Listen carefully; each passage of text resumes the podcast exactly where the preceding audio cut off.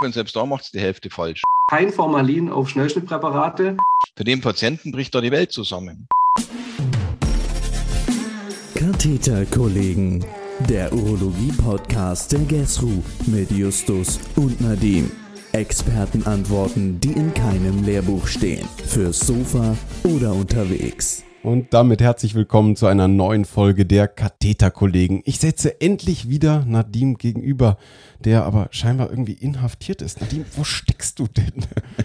Ja, ja, mein, mein Zimmer sieht aus wie eine Zelle, ich weiß. Ähm, ich, ich bin nicht inhaftiert, ich bin aktuell in St. Gallen in der schönen Schweiz und mache hier mein letztes PJ-Tertial in der inneren Medizin ähm, und wohne im Studentenwohnheim. Deswegen ist die Einrichtung hier ein bisschen spärlich. Aber bei dir gab es auch einen kleinen Ortswechsel, Justus. Erzähl doch mal.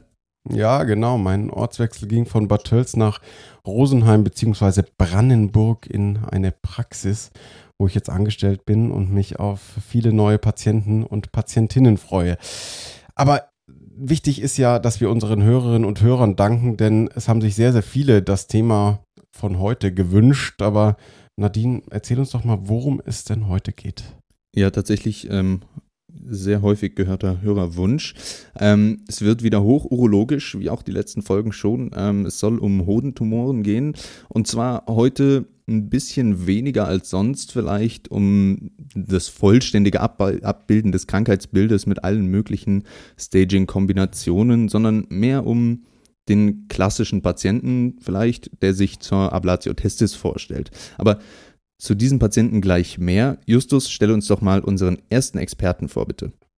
Ja, sehr, sehr gerne, lieber Nadim. Unser erster Experte ist Direktor der Klinik für Urologie des Bundeswehr-Zentralkrankenhauses in Koblenz und ein wahrer Experte, wenn es um Hodentumore, aber auch um die Wissensvermittlung geht. Schließlich ist er der Begründer des Urologie-Kompaktkurses, der jedem urologischen Assistenten und Assistentin was sagen wird. Wir freuen uns sehr, dass er heute zu Gast bei uns ist und uns die Ehre erweist. Herzlich willkommen, Professor Hans Schmelz. Hallo, herzlich willkommen. Ja, von mir herzlich willkommen. Unser zweiter Experte ist, Achtung, Professor Dr. Dr. Konrad Steinestel. Er ist Pathologe und klinischer Direktor des Instituts für Pathologie des Bundeswehrkrankenhauses in Ulm. Herzlich willkommen, Herr Professor Steinestel. Ja, vielen Dank, dass ich dabei sein darf. Schönen guten Tag. Der, der Professor Steinestel hat ja auch gewisse Kontakte zur Urologie, so wie ich aus dem privaten Umfeld erfahren habe. Das ist richtig, genau. Verbindungen sind, sind existent, ja. Willkommen auch von mir. Nadim, lass uns loslegen. Ich bin schon ganz gespannt, was wir heute alles erfahren werden. Gut, stellen wir uns doch mal vor, es kommt ein 22-jähriger, junger, gesunder Mann zu uns, der irgendwie eine komische Stelle an seinem rechten Hoden getastet hat.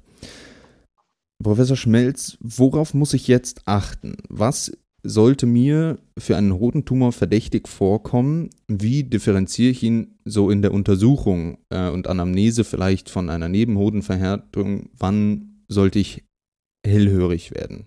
Also letztendlich muss ich bei jeder Hodenverhärtung, äh, mit der der Patient kommt, hellhörig werden. Klar werde ich als erstes natürlich mal den, nachdem ich ihm kurz mit ihm gesprochen habe, ähm, werde ich mit ihm mal körperlich untersuchen und dann wird man natürlich eine, eine harte Induration im Bereich des Hodens tasten. Ähm, wenn man ehrlich ist, die meisten Patienten, die kommen und sagen, sie haben einen dicken Hoden, haben eine Hydrozele, das ist aber prall elastisch, oder haben eine Epididymitis, ähm, die man aber eben dann außerhalb des Hodens tasten kann. Die Epididym-Orchitis ist extrem schmerzhaft. Das heißt, also die ist auch wieder ein bisschen anders. Also die schmerzlose ähm, Induration im Bereich des Hodens ist das, äh, ist das relevante klinische Symptom. Und was Sie natürlich machen müssen, und das ist äh, eine Conditio sine qua non, alles andere wäre ein Kunstfehler, ist ein Schallkopf draufhalten. Und in dem Moment, wo Sie eine Inhomogenität innerhalb des roten Parenchyms haben, egal ob echoreich oder echoarm, ist völlig wurscht, ähm, also die nicht zystisch ist, aber äh, eine echoarme oder echoreiche Inhomogenität, haben Sie den Verdacht für einen Hodentumor. Mhm, sehr gut und Sie haben auch schon das richtige Stichwort gegeben, denn ich habe mich jetzt gefragt, welche Untersuchungen, wenn wir mal von dieser schmerzlosen Verhärtung ausgehen, wir sagen, hey, jetzt haben wir diese Untersuchung gemacht und sind uns eigentlich sicher, das muss irgendwas sein. Welche Untersuchungen brauche ich jetzt unbedingt von dem Patienten vor der OP? Woran muss ich unbedingt denken? Sonographie haben Sie schon gesagt. Wir Ähm, brauchen nur zwei Sachen. Vor der OP brauche ich zwingend die Sonographie, ja, weil es gibt mir die OP-Indikation ähm, und das also zusammen mit der Klinik. Und das Zweite, was ich dringend oder zwingend brauche, sind die Hodentumormarker, also AFP, Beta-HCG, weil die mir hinterher dann das Stadium des Patienten klassifizieren. Die müssen nicht positiv sein, die können auch negativ sein äh, präoperativ. Ähm, aber ich muss äh, durch den Abfall der Tumormarker hinterher kriege ich raus, ob der Patient eine okkulte Metastasierung unter Umständen hat oder nicht. Können wir Da sprechen wir- eingehen. genau gleich noch ein bisschen im Detail drüber. Ähm, eine Sache, die man vielleicht gefragt wird, ja, wie war denn das Volumen des Hodens? Da geht es ja auch um das Thema PE der Gegenseite. Also vielleicht erstmal so aufgezäumt das Pferd. Wie entscheide ich, ob ich die Gegenseite jetzt ähm, eine PE entnehmen muss oder nicht, Professor Schmelz? Also da gibt's letztendlich die Patienten, es gibt eine Risikogruppe, wo eine PE genommen werden muss. Das sind die Patienten, die ein kleines Hodenvolumen haben, wobei man das laut Frau Professor Kliescher nicht sagen darf. Das sind volumenreduzierte Hoden, ja, keine kleinen Hoden, weil das sonst, also, das ist also rein psychologisch natürlich, ja. Also volumenreduzierte Hoden unter 12 Milliliter ähm, ähm, und Patienten, die ähm, älter sind als 40, äh, Entschuldigung, jünger sind als 40 Jahre. Ja, also das ist die Risikogruppe. Das hat Herr Diekmann mal gezeigt in der großen Untersuchung. Da haben sie bis zu 18 Prozent eben diese äh, ehemals TIN, heute GCNS, da kann der Herr Steinessel bestimmt gleich was zu sagen, ähm, heute GCNS, Germ Cell Neoplasia in situ, ähm, drin. Das sind die, die müssen sie piieren. Mhm. Und ähm, alle anderen können sie piieren. Wir bei uns in der Klinik machen so, wir piieren prinzipiell alle immer, weil die Morbidität dieses Eingriffs so marginal ist. Da gibt es auch gute Daten dazu. Also Hodenverlust ist im Promillbereich. Richtige, ernsthafte Komplikationen wie eine vernünftige Nachblutung oder eine echte Infektion ist irgendwie im 1%-Bereich. Also die ist so marginal, diese, diese Komplikationsrate der kontraoralen PE, dass wir jeden Patienten piieren. Und damit hat man Mhm. das äh, Thema GCNS aus dem Kopf. Man muss immer wissen, dass die GCNS zu 95 Prozent zum Hodentumor wird. Ähm, Und das heißt, wenn ich die GCNS korrekt ausgeschlossen habe, ähm, dann habe ich hinterher eine hohe Chance, dass er auf dieser Seite keinen Hodentumor mehr kriegt. Sehr guter Punkt. Jetzt noch mal ganz kurz zum Volumen des Hodens zurück. Wie bestimme ich das denn korrekterweise im Ultraschall? Ganz praktisch. Ja, ganz praktisch. Sie nehmen die Längsachse, messen sie aus. Ähm, und dann praktisch äh, ventral-kaudal die Achse und lateral-medial die Achse. Also praktisch die drei Achsen. A mal B mal C geteilt durch zwei, wie jedes äh, andere Volumen auch. Das ist näherungsweise und das ist völlig ausreichend. Ja, Mhm. also das kriegt man auch mit jedem Ultraschallgerät hin, weil letztendlich die, die Strecken kann man auf jedem Ultraschallgerät messen. Das findet man sofort, diesen Schalter. Die meisten Ultraschallgeräte, wenn man immer mit dem gleichen Schallgerät schaltet, dann kann man es natürlich auch mit so einer Volumenformel sich berechnen lassen ähm, vom, vom Sonogerät. Aber letztendlich sage ich immer A mal B mal C äh, halbe. Mhm. Und damit haben sie letztendlich das Volumen sehr genau. Und ähm, bevor wir jetzt noch weiter in die klinische Untersuchung gehen, habe ich noch eine Frage zur Anamnese. Was muss jetzt wirklich, Sie hatten es ja schon mal erwähnt, kleinerer Hoden, was muss in der Anamnese unbedingt abgedeckt werden? Welche Faktoren sollte ich unbedingt erfragt haben? Naja, also die, die Risikofaktoren für einen Hodentumor sind letztendlich die familiäre Anamnese, der Kryptorchismus, der kontralaterale Hodentumor. Das ist das, das größte Risiko, ist der kontralaterale Hodentumor, also wenn er schon mal einen gehabt hat. Ja, dann die Familienanamnese ist der zweitgrößte Risikofaktor und die, das, der volumenreduzierte Hoden ist ein Risikofaktor. Dann gibt es einen ganzen Schwung an ähm, Studien, die ähm, sagen, ähm, es gibt externe Risikofaktoren, die aber nie richtig ähm, valide validiert worden sind. Also da spricht man von ähm, Drogenmissbrauch. Das ist eine Meta-Analyse an drei Studien, die gesagt hat, Mariana, je länger, je mehr, desto höher das Risiko. Die gleiche Studie hat gesagt, je mehr Kokain, desto weniger Hodentumorrisiko. Also insofern, wenn du die Droge, dann die richtige. Ja. Und dann, ähm, es gibt welche, die haben das sicherlich mit Steroiden, also mit Anabolika äh, korreliert. Ähm, also es gibt so ein paar. Rauchen ist ausnahmsweise mehr als Risikofaktor nicht dabei. Also das würde ich in der Anamnese zwingend abfragen, wobei ich persönlich eigentlich in der Anamnese Präop die familiäre Anamnese das Wichtigste finde, ne? weil ich letztendlich wissen möchte, muss ich, habe ich Risikopersonen im Umfeld, die vielleicht auch dann häufiger ähm, gescreent werden müssen und die vielleicht engmaschiger kontrolliert werden müssen. Weil letztendlich, ähm, wenn der jetzt sein Marihuana geraucht hat oder seinen Anabolika genommen hat und er hat jetzt einen Hodentumor, jetzt hat er ihn halt. Naja, gut, dann müssen wir es, ja, aber jetzt hat er seinen Hodentumor. Aber entscheidend ist ja, kann, muss ich irgendjemand anders ähm, untersuchen auf Hodentumoren. Deswegen denke ich, ist die familiäre Anamnese ganz relevant. Ähm, jetzt sind wir mitten in der Anamnese und äh, eine Kollegin kommt irgendwie in das Untersuchungszimmer und sagt, ey, Nadim, komm mal kurz mit in das andere Untersuchungszimmer, ich habe dann einen spannenden Sonobefund. Und dann äh, zeigt sie mir ein Sonobild und sagt, das wäre eine Mikrolithiasis. Professor Steinestel, was muss ich als angehender Urologe zur Mikrolithiasis wissen, ähm, vielleicht zur Entstehung und ähm, auch zur Risikobewertung? Tatsächlich ist es so, ich habe jetzt auch extra nochmal in die Studien reingeschaut äh, zur Mikrolithiasis. Wir können diese äh, Hodenkonkremente inzwischen ganz gut histologisch also nachvollziehen. Wir wissen, was die Mikrolithiasis verursacht, also dass ähm, diese, diese Hodensteinchen oder diese oft konzentrisch geformten äh, Konkremente, die da im Hoden abgelagert werden sind äh, oder abgelagert sind, dass die ähm, mit äh, Keimzellneoplasien vergesellschaftet sein können, aber eben nicht müssen. Ja, also es gibt da eine Studienlage, die durchaus heterogen ist. Die, bei den ersten Arbeiten wurde da ein sehr klarer Bezug hergestellt, dass man gesagt hat, okay, diese ähm, Konkremente, wenn die sich im Hodenparenchym ablagern, das ist ein sehr guter Hinweis darauf, dass eben da eine ähm, Keimzellneoplasie vorliegt. Aber tatsächlich ist es so, dass größere Studien es auch wieder in Frage gestellt haben, dass es durchaus auch reaktive oder nicht neoplastische Veränderungen des Hodens gibt, wo diese Mikrolithiasis vorkommen kann. Also ich wäre da als Denominator oder als, als für den prädiktiven Wert dieser, dieser, dieses, dieses äh, Befundes, da wäre ich vorsichtig, muss ich ganz ehrlich sagen. Und ähm, ich muss ehrlich sagen, in den Präparaten von Hodentumoren, die ich bisher gefunden, gesehen habe, also sowohl in situ Neoplasien als auch ähm, echte äh, vollwertige äh, Keimzelltumoren, ähm, habe ich das kaum je beobachten können. Vielleicht kann ich noch ergänzen. Wir machen es bei uns in der Klinik genauso, wie der Steiner erst gesagt hat. Also wir machen nur dann eine PE bei einer Mikrolithiasis, wenn ein zusätzlicher Risikofaktor vorliegt. Ja, also das wenn ich äh, volumenreduzierten Hoden habe, wenn ich einen jungen Patienten habe, wenn ich einen Kryptorchismus in Anamnese habe, vielleicht eine Infertilität, muss man diskutieren. Ja, eine ausgeprägte Infertilität, weil natürlich Infertilität auch ein Risikofaktor ist für einen Hodentumor. Und ich habe dann eine Mikrolithiasis dazu, dann machen wir eine PE. Die Mikrolithiasis allein machen wir nichts. Und was auch wichtig ist, nach der Chemo ist das ganz häufig. Das heißt, ein Patient, der im Vorfeld schon mal eine Chemo hatte, da muss man aus der Mikrolithiasis eigentlich auch nichts machen. Spannend und eine perfekte Überleitung, als äh, wüssten Sie, was ich als nächstes frage. Denn jetzt geht es darum, ich sitze in der Indikationsbesprechung mit meiner Oberärztin und äh, die erste Frage, die ja oft gestellt wird, dann ist äh, beim Verdacht auf einen Hodentumor, wie sind denn die Tumormarker? Sie haben es vorhin schon ganz kurz angeschnitten, Professor Schmelz. Wir reden von AFP und Beta-HCG.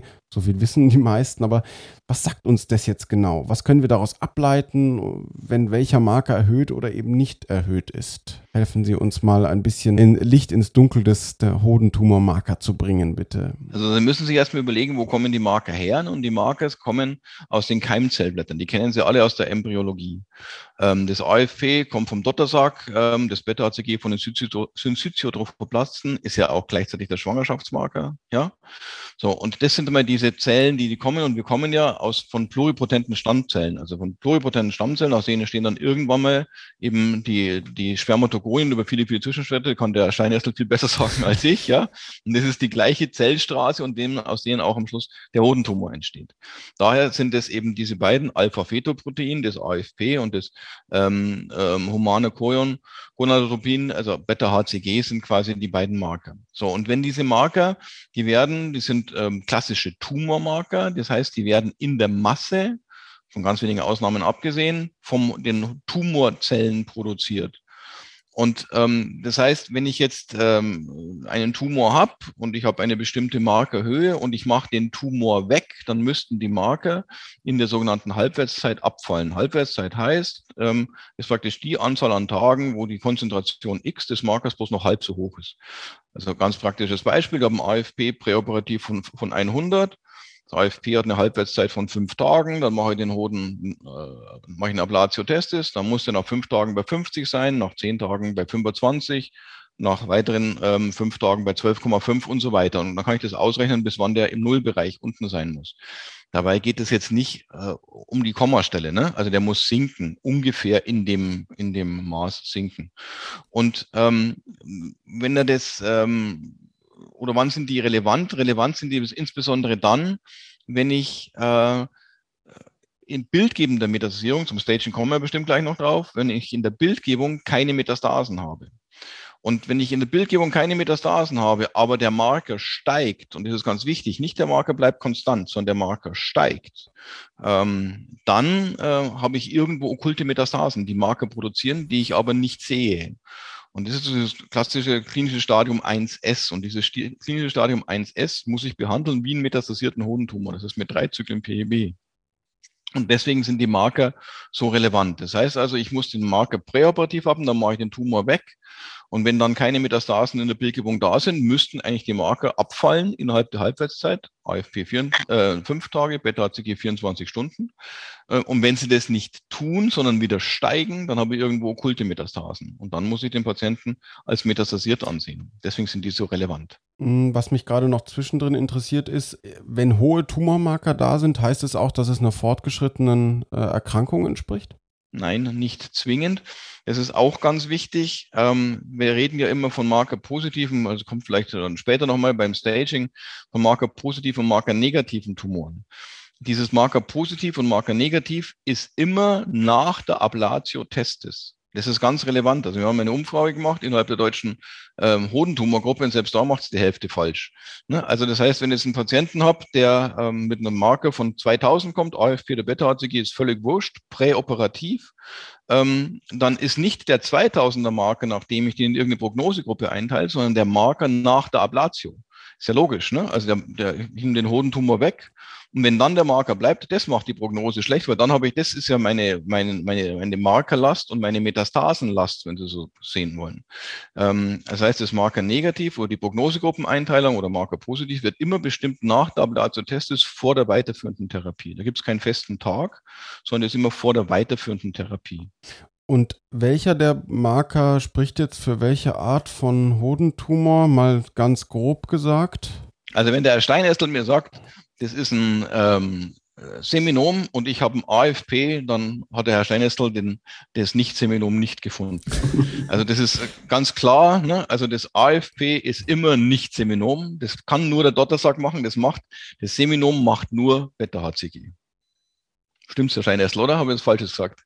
Das ist richtig. Also natürlich wir oder waren wir bei den Hodentumoren, äh, da wir wissen, dass der größte Teil, 60 Prozent der Hodentumoren, eine kombinierte Histologie haben, also keine reine Seminome oder nicht seminomatöse Keimzelltumoren sind, den vollständig aufarbeiten, um sozusagen auch kleinere, also minore Tumorkomponenten zu identifizieren. Ähm, bei dem Seminom ist es tatsächlich so, dass es das Seminom mit syncytiotrophoblastären Riesenzellen gibt. Ähm, ab einer bestimmten Menge von syncytiotrophoblastären Riesenzellen ist es eine eigenständige Entität, also eine bestimmte Spielart sozusagen des Seminoms.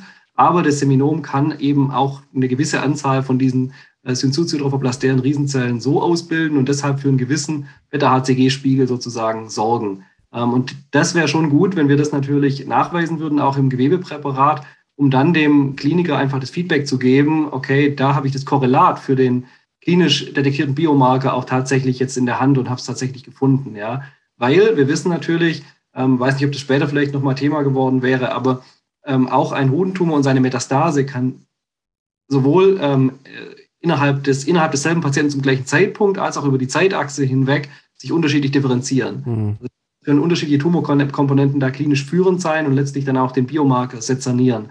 Und deshalb ist es immer wichtig, sozusagen, dass das, was man im Blut als sozusagen Monitoring-Marker ähm, in der Hand hält, dass man das eben in dem Gewebepräparat, das man ähm, dann abladiert hat, auch wiederfindet. Sehr guter Punkt, ja. Das ist wichtig für Assistenten, die müssen letztendlich das dem Dr. dem Professor Steinestel aufschreiben. Der muss auf seinem, auf seinem Patho-Anforderungsstein wissen, ob der Beta-HCG oder AFP positiv ist, dass er auch richtig suchen kann. Oder sagt zumindest unser Pathologe immer. Also, oder wir schauen in das Klinik-Informationssystem rein. okay, das, das, machen die in Ulm. In Koblenz machen sie das nicht. Müssen wir ähm, den Part jetzt blieben, oder? nein, nein, ist okay. Herr Schmelz, kommen wir ganz kurz nochmal zurück zu dem Thema Schnittbildgebung. Jetzt sitzt der Patient bei mir in der Vorbereitung. Äh, welche Schnittbildgebung muss der denn bei einem hochgradigen Verdacht auf einen Hodentumor präoperativ oder perioperativ haben? Naja, also ich würde ihm äh, braucht ein, äh, also wir machen äh, standardmäßig ein äh, CT des Körperstammes, also CT-Thorax, da ist das MRT nicht äh, gut und nicht aussagekräftig für die Lunge, also zwar für die mediastinalen Lymphknoten geht's, aber für die Lungen, das Lungenparenchym ist das, äh, das MRT nicht gut. Und fürs Abdomen machen wir auch primär ein CT, Abdomenbecken. Ähm, man kann das, äh, das CT-Abdomenbecken durch ein MRT ersetzen. Da gibt es zwar keine prospektiven Daten dazu, aber das MRT sind mittlerweile so gut, dass das eigentlich geht. Der Patient muss halt die Luft anhalten. Das sind in der Regel junge Patienten, das können die. Also deswegen kann man das durchs MRT ersetzen. Wir machen es nicht. Wir machen das primäre Staging immer mit einem CT, um einfach die leitlinienkonformes, das leitlinienkonforme Staging zu haben. Und da sind wir uns sicher, dass die Radiologen aussagekräftigen Befund kriegen und machen dann die Nachsorgen im MRT. Eine wichtige Frage in dem Zusammenhang ist, mache ich das äh, CT ähm, präoperativ oder mache ich es äh, postoperativ? So, ähm, da gibt es keine Regel dafür. Letztendlich ähm, hat man äh, einen Vorteil, wenn man es äh, quasi Vorteil, wenn wir es präoperativ machen. Ähm, durch die Ablatio testis äh, kann natürlich schon, kann es zum reaktiven, äh, zur reaktiven Lymphknotenschwellung im Hodenabflussgebiet kommen. Und dann kann es schon mal sein, dass ich so ein Stadium 2a bekomme, also Lymphknoten unter zwei Zentimeter, retroperitoneal, die eigentlich gar kein Tumor sind, sondern die ähm, artifiziell sind durch meine Operation. Und das schließe ich ein bisschen aus durch die ähm, durch das präoperative CT. Andererseits ähm, mache ich natürlich den Patienten unter Umständen auch ein CT mit Strahlenbelastung und hinterher sagt der Herr Steinessel zu mir, das ist eine Dermoidzyste, die muss ich überhaupt nicht stagen. Ja, das wäre vielleicht auch nochmal eine wichtige Frage, letztendlich nach den benignen Tumoren, wie man damit umgeht oder den semi-malignen sozusagen. Ähm, und äh, also wir machen es so, wie es passt. In der Regel ist es bei uns ähm, in der Zeit aufs Warten auf, das, auf die OP, aber wir besprechen Patienten, dass es rein theoretisch das CT ähm, rein in Anführungszeichen umsonst sein kann. Man muss aber dann hinterher auch sagen, dass wir bei jedem Patienten, der ein 2a ist, also Lymphknoten unter 2 cm hat, unabhängig davon, wann wir das CT gemacht haben, ob präoperativ oder postoperativ, ähm, machen wir ähm, und der Marker negativ ist, also der Marker zeitgerecht abgefallen. Bei jedem Marker negativen Senom oder nicht Senom 2a kontrollieren wir das CT oder das MRT in sechs Wochen. Und erst dann leitet man die Therapie ein, nicht vorher. Also wir machen nicht einen einfachen 2a, wird bei uns nicht primär therapiert, sondern wir warten sechs Wochen ab, eben einfach um diese reaktive Lymphknotenvergrößerung auszuschließen. Insofern ist es dann wurscht, ob wir das jetzt vorher oder nachher gemacht haben. Aber wo man drauf aufpassen muss, ist, wenn es nachher gemacht ist, das Risiko, dass es reaktiv ist, größer. Sehr, sehr guter Praxistipp. Jetzt hat der Patient mitgeteilt bekommen, dass er operiert werden muss und wird sofort ganz aufgeregt und sagt, dass er aber ja gerne Kinder möchte und ähm, er hat sich irgendwie im Vorfeld schon online informiert und jetzt kommt die Frage, ob er Spermien einfrieren muss vorher. Wie sieht es denn aus bezüglich Kryokonservierung? Wann sollte man die machen, ähm, beziehungsweise empfehlen und vor allem, wo macht er das?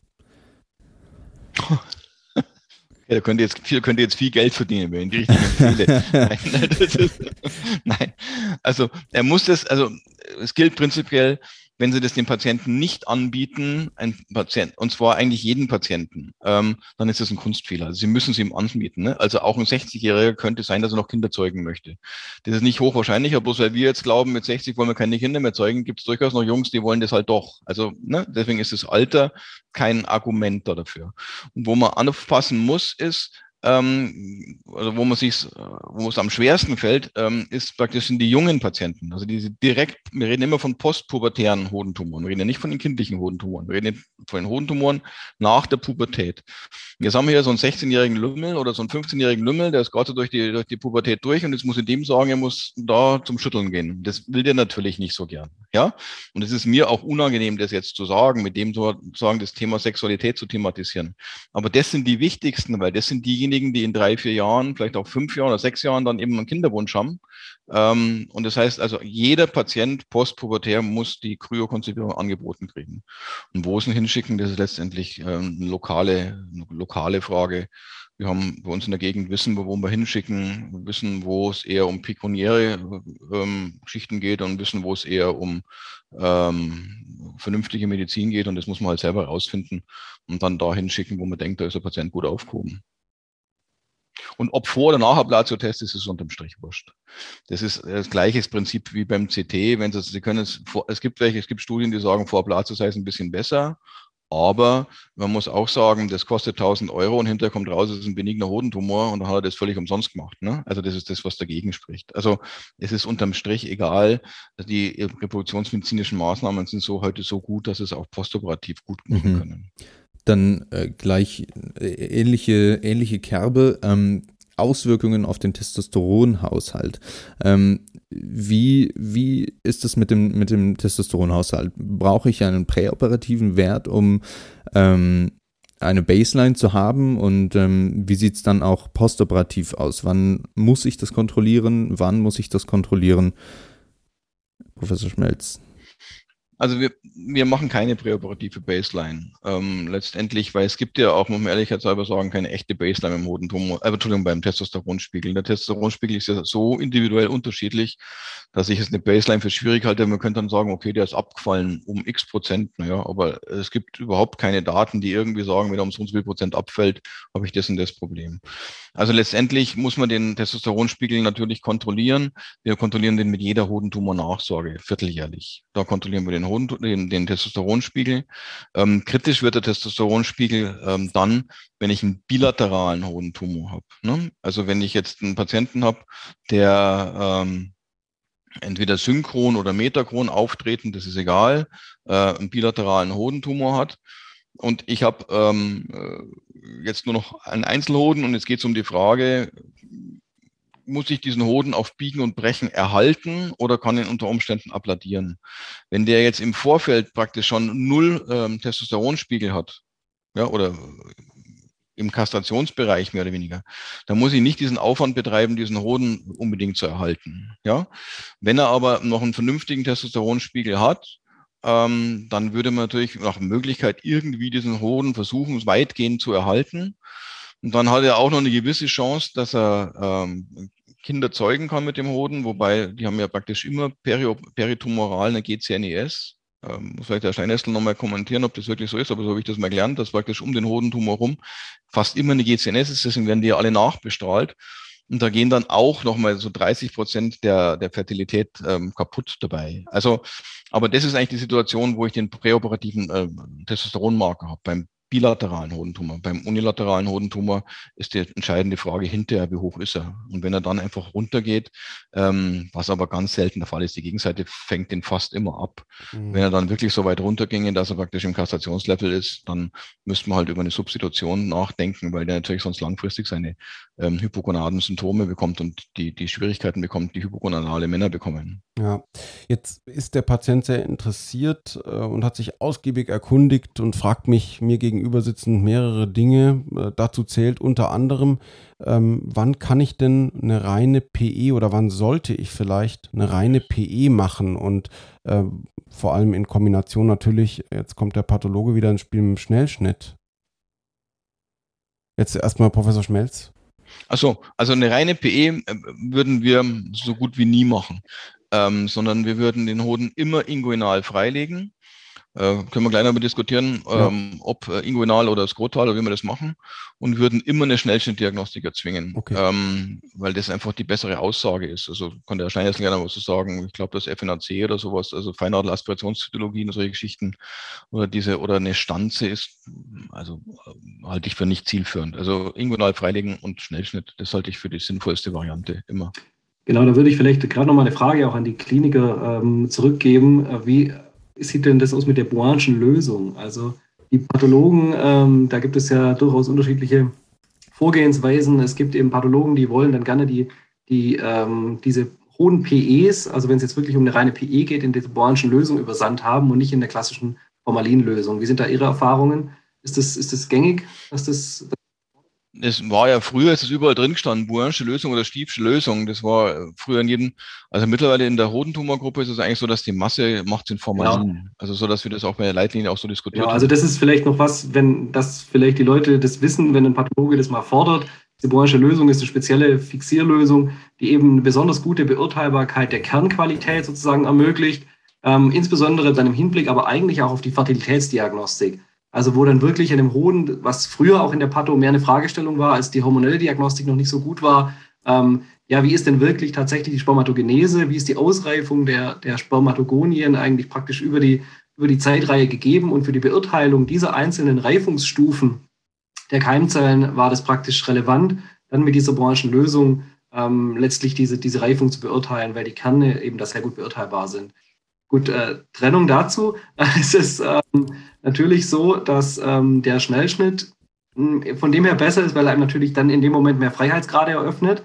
Mit einer Stanzbiopsie oder auch einer Feinnadelaspiration. Mit einer Feinnadelaspiration ist es so, dass natürlich da ähm, die Beurteilung von den Zellstrukturen, erstmal sind die Zellen nicht mehr im Verbund zu beurteilen, sondern es muss sozusagen zytologische Kriterien der Einzelzelle beurteilt werden, was technisch schwieriger ist und was auch große Erfahrung voraussetzt.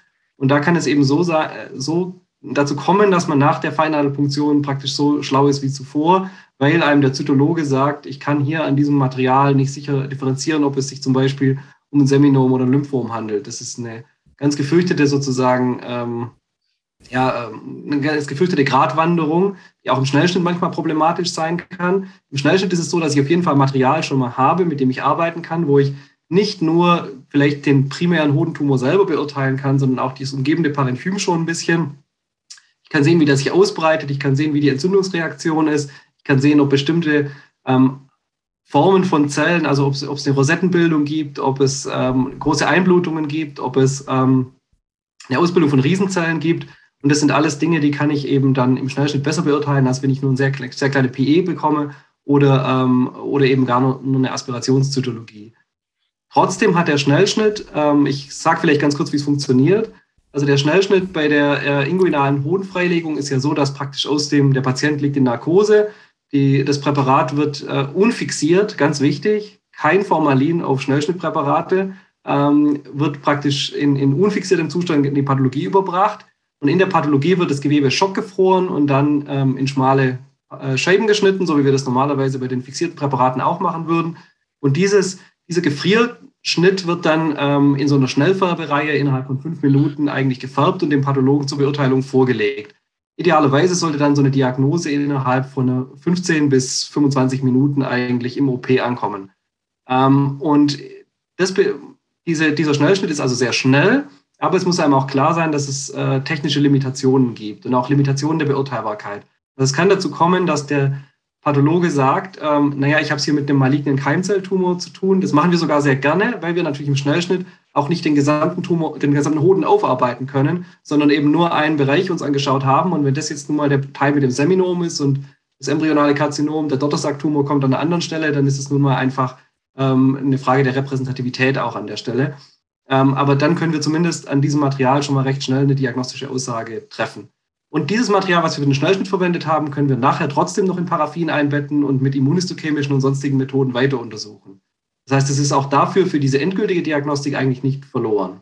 Und so öffnet einem der Schnellschnitt viele Freiheitsgrade, die man sozusagen mit einer rein zytologischen oder einer reinen PE-Diagnostik äh, dann, dann nicht hätte. Perfekt, dann kommen wir noch mal einen kleinen Schritt zurück. Ähm, Herr Professor Schmelz, ähm, der Patient, wie gesagt, hat sich total schlau gemacht und ähm, sagt, ja, aber was ist denn mit einer, mit einer Tumorenukleation? Ähm, vielleicht können Sie ja einmal gegenüberstellen, wann man vielleicht eher eine Enukleation empfehlen ähm, würde oder wann die indiziert ist und wann ist ganz klar die Ablatio indiziert. Das ist eine sehr schwierige Frage, weil es nicht ordentlich untersucht ist, muss man ganz klar sagen. Also letztendlich die Enukleation ist dann indiziert, wenn Sie einen Einzelhoden haben mit einem präoperativ normalen oder ausreichenden Testosteron. Dann haben Sie ähm, eigentlich eine zwingende Indikation zur Enukleation. Und dann müssen Sie eben auf das Resttumor, das Resthodengewebe anschauen. Wie gesagt, meistens ist eine GCNES drin. Das heißt, es braucht nochmal eine zusätzliche Therapie. In der Regel muss der dann nochmal noch bestrahlt werden, der Hoden. In der Regel mit 18 Gray. Ähm, und das ähm, Problem ist aber, dass natürlich dann bei dem Bestrahlen dann sowohl die Spermien kaputt gehen, als auch unter Umständen der Testosteronspiegel nochmal weiter sinkt. Ja? So, ähm, bei einem unilateralen Hodentumor ähm, wird man immer applaudieren, wobei ähm, ich keine Studie kenne, die untersucht hätte, ob man den nicht vielleicht auch enuklieren könnte und dann bestrahlen könnte. Wobei natürlich, was sie halt haben, das muss halt immer auch klar sein, wenn sie natürlich jetzt einen Hoden enukleieren und dann den Resthoden bestrahlen, haben sie eine Streustrahlung und beschädigen auch den Gegenhoden damit. Und das ist sicherlich ein Argument für die Ablatio ähm, auf der einen Seite, wenn ich einen normalen, intakten Gegenhoden habe. Ja, also insofern kann man sich eigentlich merken, wenn der Hoden, wenn ich ähm, noch ein gewisses Resthodenparenchym erhalten möchte und ich habe keinen Gegenhoden mehr, dann muss ich ihn inoklieren und ansonsten ähm, würde man eher würde man ihn eigentlich immer abladieren, nicht eher, sondern würde man ihn abladieren. Jetzt sind wir gerade bei der OP. Danke, Professor Schmelz. Ähm, was sage ich denn eigentlich dem Patienten jetzt? Sie haben es vorhin schon erwähnt wann wird er eine inguinale und wann eine und oder eine skrotale Narbe haben? Wie, wie wählt man denn den Zugang korrekt? Ja, das ist auch so eine, ich habe ja auch schon mal so ein paar Lehrbücher geschrieben. Das wird, glaube ich, von Lehrbuch zu Lehrbuch abgeschrieben und keiner weiß warum. Ja. also das ist so. Ähm, also letztendlich die Theorie, die hinter dem inguinalen Zugang steckt, ist ja, der Hodentumor wird ähm, in, der, in der Nierenknospe oben mit angelegt. Das ist die originale Knospe, wandert dann am Gubernaculum testis runter im Rahmen der Embryogenese und geht dann eben durch den Leistenkanal in den Hoden. So, und das heißt, die Lymphbahnen, die der Hoden hinter sich herschleift, ähm, gehen einfach als geschlossene Bahn durch den Leistenkanal durch und die erste Lymphknotenstation ist retroperitoneal. Und das Skrotum, also die Skrotalhaut, das weiß man, die trainiert nach inguinal, also in die Leiste.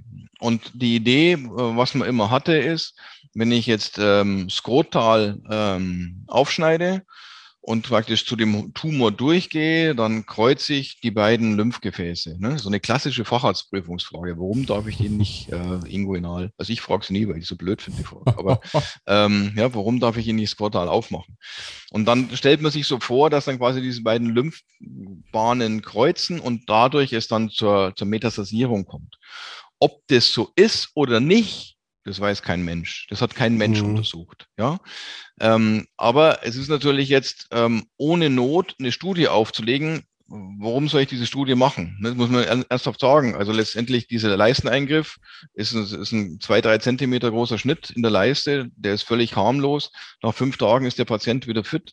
Das ist jetzt unwesentlich mehr Morbidität als äh, eine skotale Freilegung. Und deswegen wird keine Ethikkommission diese Studie durchlassen mit der Gefahr, dass dahinter der Patient vielleicht schlechter läuft, weil einfach der, der Benefit dieser Studie wäre ja gar nicht da. Und deswegen wird das wahrscheinlich nie ähm, evaluiert werden. Und nachdem aber dieser Eingriff so gering, so eine geringe Morbidität hat, ähm, würde ich auch nicht empfehlen, das zu machen, ähm, skrotal zu machen, sondern würde es immer empfehlen, inguinal zu machen. Ähm, und dann sind sie auch letztendlich rechtlich auf der sicheren Seite. Aber wie gesagt, die Ursache dafür weiß man nicht so genau. Mhm. Die, die Frage, die sich mir stellt, ist, wenn der Tumor so groß ist, äh, dass ich ihn vielleicht gar, dass das von der Leiste so schwierig ist, den dann äh, rauszukriegen, dann wäre vielleicht ein skrotaler Zugang noch äh, sinnvoll oder notwendig. Das machen ja eh alle. Also letztendlich schneiden sie dann halt so weit runter ins Skrotum, dass man das Ding rausbringt. Genau. Ja. Das Und das, das geht ja auch gar nicht mhm. anders. Da wird auch keiner was sagen. Aber das Problem ist, dann, es, es geht ja letztendlich bei diesen Geschichten immer auch um die rechtliche Absicherung hinterher. Ne? Es geht ja. ja immer darum, was passiert, wenn irgend so ein Dödel vom Patienten, der es nicht kapiert, oder so ein wild gewordener Anwalt meint, der muss jetzt den ähm, Doktor oder den Operateur anzeigen. Und dann mhm. müssen sie ja irgendwie sich auf irgendwas berufen können. Wenn sie den, den Hoden nicht anders rauskriegen, als da, dass sie hochskrotal ein bisschen reinschneiden, dann wird jeder Gutachter sagen, hat er richtig gemacht. Haben sie ihn ja. initial rein skrotal aufgeschnitten, sagt der Gutachter, kannst du in der Leitlinie nachlesen, steht inguinal. Und dann mhm. hat der mhm. Gutachter auch wenig Karten. In den Leitlinien steht ja auch zum Gefäße abklemmen nichts mehr drin, beziehungsweise war das ja früher mal so. Ja. Ich glaube, wir dürfen das so sagen, oder? Äh, woher kommt diese Idee und warum machen wir das heute nicht mehr? Na, diese Idee, der Hodentumor, müssen Sie sich überlegen, unsere Altvorderen, von denen wir unsere Lehrbücher immer abschreiben, also Entschuldigung, ich übertreibe es ein bisschen, ne? aber von denen wir halt die, diese alten Lehrbücher, ja, das, die hatten ja noch eine Zeit, da gab es keine Chemotherapie. Das Cisplatin gibt es seit 1900 in den 70er Jahren irgendwann, 72, 73 in der Größenordnung. Vorher war der Patient mit metastasierten Hodentumor tot. Sie haben keine Chance gehabt. Also, also noch in den 70er Jahren, also wo der Steinhässler und was nicht, weil Sie sind, also ich war da gerade so kleiner, fünfjähriger, sechsjähriger Knirps. Und wenn es einen Hodentumor gekriegt hättest, wärst gestorben. Steinessel nicht ganz. Ich war, ich war noch nicht, ich war noch nicht. Äh, ist klar. Okay. So, und das ist so ein bisschen das Problem. Und ähm, deswegen war natürlich dann die Angst immer, dass man den Patienten ähm, äh, zu spät ähm, therapiert. Ja. Ähm, und deswegen hat man ähm, alles getan, um eine Metastasierung des Hodentumors zu vermeiden. Und deswegen hat man dann auch den ähm, Samenstrang abgeklemmt, kurz bevor man den Hoden abgeschnitten hat, weil man die irrige Auffassung hatte, dass wenn man äh, an dem Hoden rumdrückt, dann dadurch quasi Tumorzellen verstreut, die dann quasi über die Gefäße abschwimmen und die Metastasierung begünstigen. Ähm, das ist ja aber natürlich nicht ganz richtig, muss man ehrlichkeitshalber sagen, weil also ich bringe mal als Beispiel den Klopfkurs in der Uni, ja, der kommt auf die Urologie und dann sagt der Station, oh, wir haben einen Hodentumorpatienten, dann latschen 30 Studenten zu dem armen Hodentumorpatienten und tasten den Hodentumor. Und die letzten fünf Minuten, bevor ich ihn abschneide, klemme ich ihn ab. Das macht ja jetzt irgendwie nicht so viel Sinn. Ähm, sondern die Metastasierungssachen sind ja molekulare Faktoren, die zur Metastasierung führen. Das kann der Herr Steinerstl viel, viel besser erklären als ich. Ähm, und letztendlich, die verhindere ich nicht durch das Abklemmen noch äh, in den letzten zwei Minuten, bevor ich den Rundtumor abschneide. Perfekt. Äh, ja. Und deswegen kann man darauf auch gut verzichten. Ja, der Herr Steinerstl möchte da noch was dazu ergänzen. Genau, also man muss sagen, dass wir in, in anderen Tumorentitäten, also insbesondere die Sarkome und die Melanome fallen mir da ein, ähm, in den letzten Jahren ist man auch von, diesem, von dieser Idee der Impfmetastase eigentlich abgekommen. Ähm, man hat auch bei den Sarkomen und Melanomen immer gesagt, man darf nicht sozusagen durch die Haut, äh, durch das Gewebe auf dem Tumor zupräparieren, auch nicht für eine Biopsieentnahme.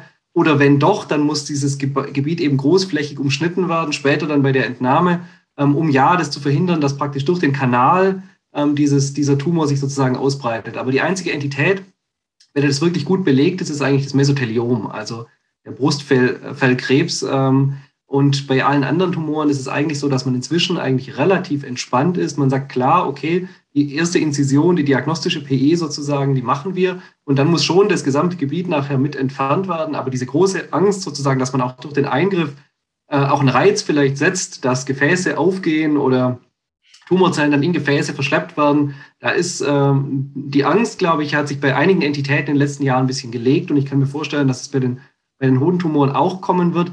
Aber ähm, wenn natürlich kein Bedarf da steht, das, besteht, dieses Vorge Vorgehen zu ändern, dann, dann ähm, denke ich, ist da auch nichts gegen zu sagen, das so zu machen. Ja, mhm. ja guter Blick über den Tellerrand. Äh, Professor Schmelz, nehmen Sie uns noch mal ganz kurz mit nach Koblenz. Was passiert mit dem Patienten postoperativ? Ähm, ist der stationär oder ambulant? Hat er eine Drainage? Worauf muss ich postoperativ achten als Assistentin, als Assistent? Na, also wir lassen den Patienten in der Regel ähm, so vier Tage da, vier, vier fünf Tage so ungefähr, so so ein Leisteneingriff. Das geht auch immer schneller. Also letztendlich, das ist, äh, glaube ich, auch so ein bisschen historisch und hat ähm, auch die Gründe, dass der Patient sich so ein bisschen schont, weil er sich im Krankenhaus einfach besser schont als zu Hause, also vier Tage ungefähr. Drainage macht man nicht zwingend. Ähm, da muss man auch ehrlichkeitshalber sagen, dass in vielen Kliniken auch Drainagen angelegt werden, einfach um den Patienten stationär lassen zu können. Ne, das sind ja auch Abrechnungsgründe dann teilweise. Ähm, das haben wir im Bundeswehrkrankenhaus Gott sei Dank nicht, weil wir Non-Profit-Center sind. Deswegen haben wir da jetzt nicht so den Druck dahinter, ob wir da eine Drainage rein oder nicht. Wir machen die Drainage einfach so, dass wir darauf aufpassen, ähm, oder dass wir es abhängig machen, wie es ausschaut. Also wenn es recht blutig war oder wenn es äh, der Patient irgendwie Antikoagulation hat oder sowas, dann lassen wir, machen wir Drainage rein. Ähm, in der Regel eine Rettung mit, mit Sog dran. Ähm, und wenn nicht, dann, wenn es ganz trocken ist, dann lassen wir, machen wir einfach so zu. Also das, da gibt es keinen festen Standard. Wo muss der Assistent darauf achten? Der Assistent muss auf den Gegenhoden achten, ähm, dass da nichts nachblutet. Wenn er, in der Regel bei uns haben die eine kontralaterale PE gehabt, der muss den Gegenhoden wird bei uns spätestens alle zwei Tage geschallt ähm, und gedoppelt. Einmal, dass wir sicher sind, dass die Durchblutung noch gut ist. Das, auch, das hat ein bisschen forensische Gründe, um das nachweisen zu können, dass wir das gemacht haben. Ähm, und äh, am fünften postoperativen Tag, bevor er heimgeht oder wird nochmal einbestellt, müssen die Marker gemacht werden. Das darf nicht vergessen werden. Das ist ganz wichtig. Also wir machen die Marker alle fünf Tage. Ähm, das kommt aus der Halbwertszeit. Das AFP ist bei fünf Tagen, das Beta-HCG bei einem Tag ungefähr, also fünf bis sieben, ein bis zwei, und wir sagen fünf und eins. Ähm, und damit machen wir am fünften und am zehnten postoperativen Tag die Marke. Man muss ehrlichkeitshalber sagen, wenn die Marke vorher normal sind, braucht man am fünften Tag nicht zwingend Marke zu machen. Ähm, wir haben sie in unseren SOPs aber nicht so differenziert drinstehen, weil ich persönlich der Meinung bin, keep it simple und wenn man äh, festlegt, am fünften Tag sind die Marke, dann werden sie auch nicht vergessen. Wenn ich das wieder von irgendeiner Bedingung abhängig mache, ist die Gefahr groß, dass am fünften Tag dann doch vergessen werden. Deswegen machen wir am fünften Tag die Marker AFP-Beta-HCG. Bei den metastasierten Tumoren machen wir halt auch die LDH mit dazu. Also sobald wir wissen, dass er metastasiert ist, aber nur bei den metastasierten. Als Metastasen-Lastmarker, wenn Sie so wollen. Ja, ähm, Gut. Und das ist eigentlich das, worauf man achten muss, plus die Wundkontrollen, die üblichen. Ähm, vielleicht ganz wichtig ist, was wir noch gar nicht drüber gesprochen haben, ist, ähm, das sind ja junge Patienten, die in der Blüte ihres Lebens stehen, die haben das Leben vor sich und jetzt kriegen die plötzlich gesagt, sie haben einen bösartigen Hodentumor. Und das ist für den ein extremer Schock erstmal. Und noch ein größerer Schock ist es meistens für die Mama, die daneben steht, ne? oder für die Freundin, die daneben steht, weil die das noch weniger einschätzen können. Die sehen bloß bösartiger Hodentumor und meinen, der Sohn ist in Kürze tot. Und das ist was, was ich eigentlich all unseren Patienten äh, mit der Diagnose sage. Die kriegen immer gesagt, sie werden an diesem Hodentumor nicht sterben. Ähm, und das kann man auch so sagen, weil die Wahrscheinlichkeit, dass er stirbt, ist wirklich gering, ne? selbst bei den fortgeschrittenen Stadien. Und ich glaube, das ist ganz wichtig, dass man den Patienten das mitgibt und ich sage ihm, das wird dann vielleicht eine schwierige Zeit jetzt, was auf sie zukommen, die nächsten, je nachdem, je nachdem, ob er, ob er metastasiert ist oder nicht metastasiert ist, kann das mal die nächsten drei Monate schwierig werden, wo sie vielleicht eine Chemotherapie brauchen, aber am Schluss gehen sie da überlebend und Langzeit überlebend, das ist ein entscheidender Punkt, raus. Und ich glaube, das sollte man, darf man bei all dem nicht vergessen. Für uns, ne, man muss sich immer überlegen, ähm, für uns ist so eine Ablatio ja so ein kleiner Eingriff, der ist entspannt, das ist nichts, ne, wo wir uns jetzt da groß äh, Gedanken drüber machen, das ist so ein Standardeingriff. Für den Patienten und ähm, das ist ganz entscheidend, dass man auf den Patienten da ein bisschen eingeht. Da muss ich mal Zeit nehmen, muss ich dem hinsetzen, muss dem das erklären, in aller Ruhe erklären, so wie wir das jetzt auch machen. Da ist immer eine halbe Stunde, ist da nichts dabei dass der wirklich so grob Bescheid weiß, was auf ihn zukommt und vor allen Dingen äh, ihm auch eine Perspektive geben, dass er hinterher gut rauskommen wird. Und ich glaube, das darf man nicht vergessen. Das ist einer der wichtigsten Tipps, den ich vielleicht zu den jungen Assistenten mitgeben würde. Das bringt mich wunderbar zu meiner nächsten Frage und zwar ähm, zum Entlassgespräch. Das ist ja vielleicht was, was man auch da nochmal ähm, irgendwie thematisieren kann, sich ein bisschen Zeit nehmen kann. Ähm, Patient ist jetzt operiert und wird nach je nachdem, vier bis fünf Tagen entlassen. Ähm, was muss ich dem Patienten jetzt sagen, wann er, wenn wir zum Beispiel die Marker kontrolliert oder nicht kontrolliert haben, wieder zu einer äh, Tumormarkerkontrolle gehen muss, entweder zu uns oder niedergelassenen Kollegen in der Nähe von Rosenheim. ähm, und ähm, wann muss ich auch die nächste Bildgebung wieder empfehlen? Also, es ist eine ganz schwierige Frage. Da könnten wir so eine Stunde drüber reden, über die Nachsorge. Ja, ähm, weil natürlich die Nachsorge, also die erste Frage ist ja, wenn Sie die nach Tablatio Testes entlassen, ist ja die erste Frage, ist der, also braucht er eine weiterführende Therapie? Ja, nein. Gibt ja auch nicht metastasisierte Tumoren, die man durchaus noch adjuvant weiter therapieren würde. Ähm, so, und in der Regel wissen Sie das zum Entlastzeitpunkt noch nicht, weil Sie die Histo noch nicht haben oder weil Sie den Markerverlauf nicht endgültig haben oder weil die Bildgebung noch nicht da ist oder was auch immer. Also bei uns ist in der Regel die Histo der begrenzende Faktor. In Ulm geht das ein bisschen schneller, das weiß ich, aber das ist ähm, so. Also Fakt ist, wir können die oft nicht entlassen und wissen oft nicht, wo, was hat denn der jetzt? Ne? Und für den Patienten, das predige ich ja auch in den Vorträgen rauf und runter, Sie müssen den Patienten klassifizieren. Zur Klassifizierung gehört Seminom, Nicht-Senom, klinisch Stadium 1, 2 oder 3 und noch ABC äh, dazu. Ähm, und dann vielleicht noch ähm, das ein oder andere Zusatzinfo. Ja, aber das ist die Grundvoraussetzung, weil das bringt sie zu der richtigen Therapie. Und wenn man das nicht sagen kann, dann machen wir das so, dass wir den Patienten wieder einbestellen zu uns, ähm, bis wir das endgültig haben. Und dann legen wir mit dem einmal fest, wie es weitergeht. Also wir legen dem fest, ähm, du bist fertig, Klinisch Stadium 1, kannst in die Nachsorge oder du brauchst der Chemo oder wir schicken dich zum Strahlentherapeuten oder was auch immer dann eben kommt, stadienabhängig. Und wenn wir sagen, er geht in die Nachsorge, dann drucken wir ihm ein Nachsorgeschema aus. Und dieses Nachsorgeschema hängen wir an den Brief dran, an den endgültigen Brief mit dran und das geben wir dem Patienten mit in die Hand ähm, dass der Patient dieses Ding hat und da steht dann genau drin, wann er CTs braucht oder Schnittbildgebungen braucht, wann Blutkontrollen da sind und so weiter. Und diese Nachsorgeschema da, ähm, da gibt's äh, evidenzbasiert nichts. Die S3-Leitlinie ist das einzige Kapitel, ist das Nachsorgekapitel, wo letztendlich keine evidenzbasierte Empfehlung drin steht, weil es keine evidenzbasierten Studien gibt. Da kann man entweder äh, macht man das so, wie es die EAU vorgibt. Die haben Tabellen drin, auch die gehen klares, äh, definiertes klinisches Stadium, Histologie, klinisches Stadium, die und die Nachsorge. Oder sie nehmen die, die Tabellen aus der S3-Leitlinie, genau das gleiche Prinzip. Ähm, wir machen es bei uns so, ähm, auch da wieder im Prinzip keep it simple. Ähm, das ist aber genauso wenig evidenzbasiert. Wir machen den Patienten vierteljährliche Untersuchungen mit Sono und Labor und halbjährlichen MRT Und das Ganze machen wir fürs äh, Nicht-Seminom zwei Jahre und fürs Seminom drei Jahre halbjährlich, das MRT. Und danach machen wir es noch einmal jährlich bis zum Jahr fünf. Aber das ist ähm, genauso wenig evidenzbasiert wie die EAU-Guidelines oder wie die äh, deutschen S3-Leitlinien in der Nachsorge. Wichtig ist nur, dass sie sich auf ein Schema einigen und dieses eine Schema drücken sie ihm in, der, in einer ähm, in einer Tabelle in die Hand, das er seinem niedergelassenen Urologen oder seinem Hausarzt weitergeben kann. Nicht, dass er dann in den fünf Jahren umzieht und dann hat er seinen Urologen verloren. Das, das Ding wird aber nicht weitergereicht. Und das sind die Problematiken, die dann da entstehen. Sehr guter Punkt. Jetzt ist inzwischen die Histo da, in Ulm wahrscheinlich schon während des stationären Aufenthalts, äh, in Koblenz später.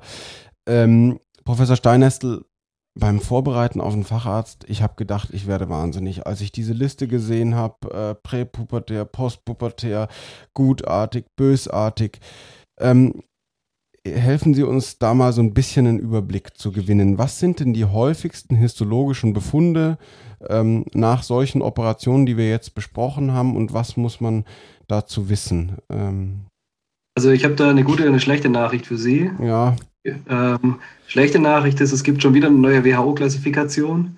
Die gute Nachricht ist, ähm, es ändert sich fast nichts. Bei der, bei der 2021 äh, jetzt sozusagen in Stein, oder in, in Stein gemeißelten WHO-Klassifikation gegenüber der letzten von 2016. Also grundsätzlich ist es so, ich, ich möchte es jetzt nicht in, in en Detail sozusagen ähm, äh, da die Zuhörer langweilen, aber grundsätzlich ist es einfach so, dass wir eben die, bei den ähm, Hodentumoren, die Hodentumoren, wie das der Professor Schmalz schon gesagt hatte, unterscheiden, die aus den Keimzellneoplasien in situ, also aus der GCNIS hervorgehen und die, die das nicht tun. Die Hodentumoren, über die wir heute im Wesentlichen gesprochen haben, sind die, die aus dieser intratubulären Keimzellneoplasie ähm, eigentlich hervorgehen. Ähm, zu der anderen Gruppe gehören insbesondere dann die äh, Keimbahn-Strangtumoren, wie die Sertoli- und Leidigzelltumoren zum Beispiel, oder ähm, der spermatozytische Tumor, früher spermatozytisches Seminom, weil nicht verwandt mit dem Seminom, deshalb spermatozytischer Tumor. Ähm, wichtig ist noch, was man sich vielleicht merken kann oder was sich im Gegensatz zu früher geändert hat. Es gibt natürlich die histologischen Formen, das äh, klassische Seminom, dann gibt es Kombinationstumoren, wie ich schon gesagt hatte, die häufig sind, das embryonale Karzinom, den Dottersacktumor, das Chorionkarzinom. Ähm, und das Teratom, bei dem Teratom ist es so, dass es im Gegensatz zu früher diesen Begriff des unreifen Teratoms, also ich hebe jetzt nur schlaglichtartig eigentlich ja. das vor, was, was, sich, was eigentlich das ist, was, was die Fragen, die oft auftauchen. Also dieser Begriff des unreifen Teratoms, den gibt es eigentlich nicht mehr. Also es wird nicht mehr ähm, in, in, dem Teratom unterschieden nach reifen und unreifen Anteilen, sondern es ist heute so, dass das Teratom, also das per Definition eben unterschiedliche Keimscheibenanteile in sich vereint, in diesen Keimscheibenanteilen noch eine somatische Malignität entwickeln kann. Das bedeutet so viel, wie wenn ein äh, Teratom endodermale Anteile hat, also zum Beispiel mit Darmschleimhaut ausdifferenziert, dass in dieser Darmschleimhaut dann noch ein Adenokarzinom entstehen kann. Diese somatische oder Somatic Type Malignancy, somatische Malignität, ist allerdings selten, das muss man auch dazu sagen. Und was noch ein Faktor ist, auf den man äh, achten muss, ist beim spermatozytischen Tumor, die Sark sarkomatoide Entartung. Also das sind sozusagen innerhalb der einzelnen Entitäten nochmal Untergruppen, wo man sagen muss, naja, oh, ich habe diese Diagnose, liegt diese bestimmte Unterkategorie, die den Tumor noch riskanter macht, vor oder eben nicht. Und dann ist es eben wichtig, dass grundsätzlich bei allen Tumoren äh, eben aus der Pathologie eine saubere Klassifikation kommt, eine saubere TNM-Klassifikation, die die Vorgaben erfüllt, die eben für diese Entität festgelegt sind. Beim Hodentumor ist es praktisch, da müssen Sie nicht extra auf die Lymph- und äh, Blutgefäßinvasion bestehen, weil die sozusagen in der TNM-Klassifikation schon enthalten ist. Ähm, und ähm, da müssen einfach alle die Fragen beantwortet sein, die für Sie dann relevant sind, um den Tumor nachher in Ihre Risiko, in Ihre klinischen Risikoklassifikationen, die auch noch andere Sachen mit berücksichtigen, ähm, dann mit einbeziehen zu können. Grundsätzlich ist es wichtig, ähm, um das vielleicht nochmal zu sagen, den endgültigen Tumor arbeiten wir dann in circa drei Millimeter dicken äh, Schichten auf, wo wir einfach ähm, dann den, so viele Tumorareale wie möglich einfach darstellen können. Mit, mittels Immunistochemie können wir die Tumordifferenzierung auch sehr gut festlegen. Da gibt es immunistochemische Marker, also Antikörper, mit denen wir den Tumor färben, dass wir die unterschiedlichen Differenzierungslinien äh, dann sozusagen rauskitzeln können aus dem Gewebe. Ähm, und eben auch unterscheiden können, ob beispielsweise ein Lymphom vorliegt. Es gibt eine schwierige Differentialdiagnose zwischen dem Lymphom und dem äh, Seminom, ähm, die immer mal wieder insbesondere im Schnellschnitt zu äh, Verwirrung führen kann. Also solche Sachen lassen sich dann spätestens mit der Immunistochemie eben zweifelsfrei ähm, belegen oder, oder beweisen. Ähm, und am Ende ähm, ist es eben so, dass wir idealerweise die gesamt, den gesamten Tumor mit den unterschiedlichen Tumorkomponenten dann auch quantifizieren können. Und darauf sollten Sie dann auch bestehen in Ihrem Histologiebefund, dass diese, ähm, dass das eben auch dann so gemacht wird, wie es von den entsprechenden äh, Leitlinien, die es auch von Patho-Seite gibt, natürlich, von der ISO beispielsweise, ähm, dass das dann auch befolgt wird. Jetzt nochmal ganz kurz diese Frage. Seminom und Nicht-Seminom. Also das Seminom ist ein bestimmter Ursprung und das Nicht-Seminom sind dann unterschiedliche Klassifikationen zusammengefasst. Habe ich das jetzt richtig verstanden? Genau, also man unterscheidet eigentlich das, das reine Seminom, also der Keimzelltumor, der sich in Richtung des Seminoms ausdifferenziert hat. Das wäre praktisch so ein, ein bei der Ausreifung eines, eines Spermiums sozusagen, also in der, in der, in der, im CV eines Spermiums passiert ähnlich wie beim Lymphom zu einem bestimmten Zeitpunkt schlaglichtartig eine Mutation, die dazu führt, dass auf dieser Entwicklungsstufe die relativ unreif sein kann, eben dieser Klon proliferiert und ähm, Überhand nimmt und dann eben unkontrolliert proliferiert, das Hodenparenchym und im schlimmsten Fall eben auch in Form von Metastasen das restliche Gewebe des Körpers kolonisieren kann. Und ähm, diese, diese, dieser, dieser, dieser Snapshot kann praktisch zu unterschiedlichen Zeitpunkten der Ausreifung stattfinden und der kann eben stattfinden zu dem Zeitpunkt, wo der Tumor eben dieses Seminom ähm, dann eben darstellt oder er kann ausreifen zu einem noch früheren oder er kann stattfinden zu einem noch früheren Reifungszeitpunkt, wo dann noch mehr Möglichkeiten praktisch der Keimzelle noch ähm, vorhanden sind. Ähm, und das wäre dann zum Beispiel das Teratom, also wo der Tumor wirklich noch Stammzelleigenschaften hat. Nichtsdestotrotz, vielleicht ein ganz, ganz kleinen Exkurs in die Forschung, benutzen Sie ja, wenn Sie Stammzellen, mit Stammzellen arbeiten, gibt es Teratom-Assays, wo praktisch in Nacktmäuse, immundefiziente Nacktmäuse, die Stammzellen gespritzt werden und wenn die da Teratome in der Haut bilden, dann wissen Sie mit allen drei Keimscheiben, ich habe eine echte Stammzelle erschaffen mit meiner IPS-Methode oder welche auch immer ich da angewendet habe. Das heißt, ähm, diese, diese Fähigkeit von Stammzellen in, in alle diese drei Keimscheiben zu differenzieren, die können wir eben in der Forschung nutzen und dann teilweise in den Hodentumoren eben auch in den, bei malignen Keimzelltumoren eben ähm, in, in der Diagnostik nachvollziehen. Vielen, vielen Dank. Ähm, Sie haben es eben schon gesagt, äh, die histologische Untersuchung ist äh, sehr, sehr wichtig für die Risikoeinschätzung hinterher.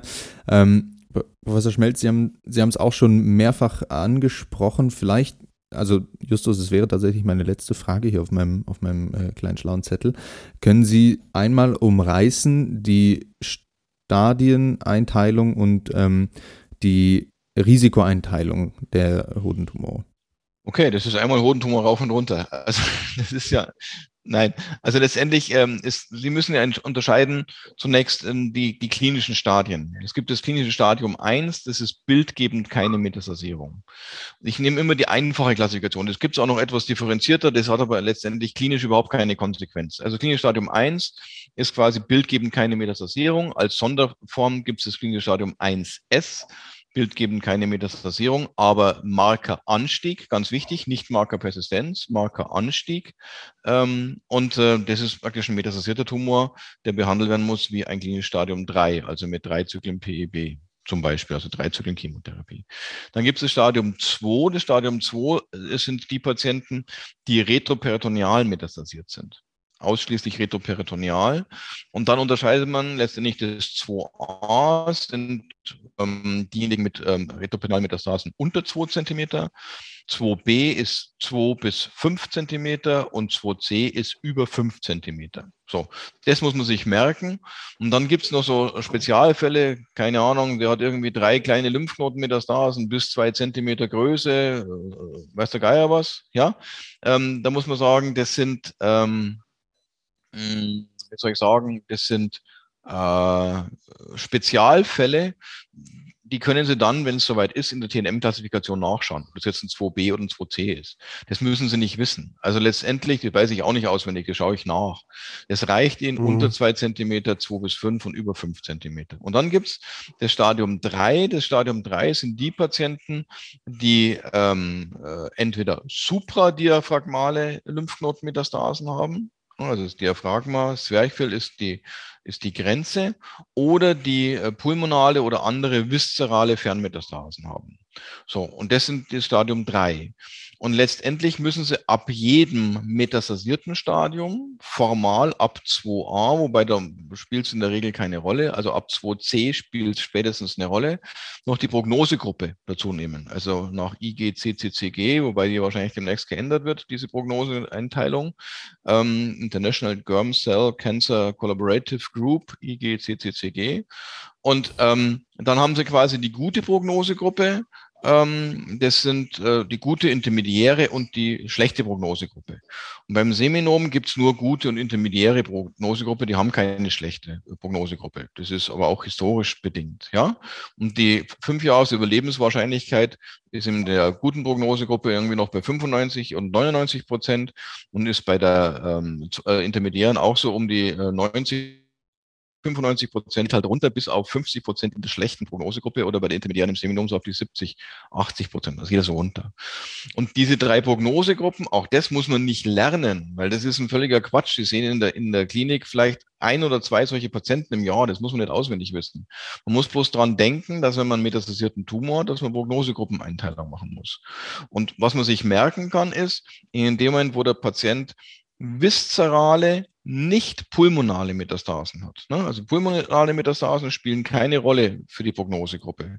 Ähm, der kann gut, intermediate oder pur sein, wenn er nur pulmonale Metastasen hat. Aber wenn der Lebermetastasen hat oder Hirnmetastasen oder Knochenmetastasen hat, also mit nicht pulmonalen ähm, Metastasen, geht er automatisch in die schlechteste Prognosegruppe beim Seminom in die Intermediate und beim ähm, Nicht-Seminom in die Purprognosis. Und die restlichen Unterscheidungen sind nur Markerhöhen und die Markerhöhen kann man nachschauen. Ich kenne niemanden, der das so zusammenfassen kann wie Sie, Professor Schmelz. Deswegen vielen, vielen Dank. Lieber Professor Schmelz, lieber Professor Steinestel, das war tatsächlich auch schon fast alles, was wir auf unserer Liste hatten zum Thema Hodentumor. Ähm, aber eine Sache fehlt uns noch, und zwar der eine Tipp für junge Urologinnen und Urologen, wenn es um das Thema Hodentumoren geht. Professor Schmelz, was wäre denn Ihr Tipp? Ich habe einen doppelten Tipp. Der erste Tipp ist, lesen Sie die Leitlinien. Da steht es, also klassifizieren Sie den Patienten, klassifizieren Sie ihn, lesen Sie die Leitlinien. Und der zweite ist, der habe ich vorher schon gesagt, ganz wichtig, fühlen Sie sich in den Patienten rein. Fühlen Sie sich in den Patienten rein, dann werden Sie den Patienten auch richtig beraten und ihn ernst genug nehmen. Das hat er verdient. Sehr guter Tipp für den Alltag. Vielen Dank. Herr Professor Steinestel, was wäre Ihr Tipp? Also mein Tipp wäre auf jeden Fall, sich mit den Möglichkeiten und Grenzen der Pathologie und der pathologischen Diagnostik vertraut zu machen. Nehmen Sie wirklich Kontakt auf mit Ihrem Pathologen, der Sie da betreut. Ähm, auch der Pathologe gehört zu dem Team, letztlich zu dem diagnostischen Team, das für, die, für den Behandlungserfolg nachher wichtig ist. Und äh, ich würde wirklich anregen, da den Kontakt aufzubauen, dass man da mit einer Stimme spricht und eben weiß, was die jeweiligen, was das klinische Fachgebiet braucht und was die Möglichkeiten und Limitationen der histopathologischen Diagnostik dann für die Hodentumoren auch sind. Vielen Dank ähm, nochmal an der Stelle. Damit, lieber Nadim, sind wir schon am Ende dieser Folge angekommen.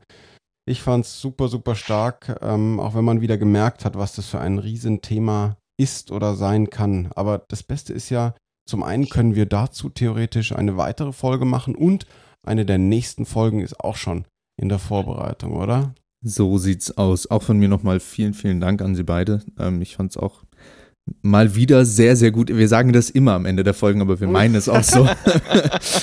ähm, genau, äh, ja, die Wartezeit zur nächsten Folge wird hoffentlich, hoffentlich nicht so lang ähm, wie dieses Mal. Wir geben uns größte Mühe. Ähm, in der Zwischenzeit könnt ihr ja mal unser Instagram-Profil auschecken oder unseren Twitter-Account ähm, oder eine unserer alten Folgen hören. Ähm, ansonsten schickt uns wirklich immer gerne Themenvorschläge. Wie gesagt, diese Folge war auch ein Themenvorschlag, der von euch kam.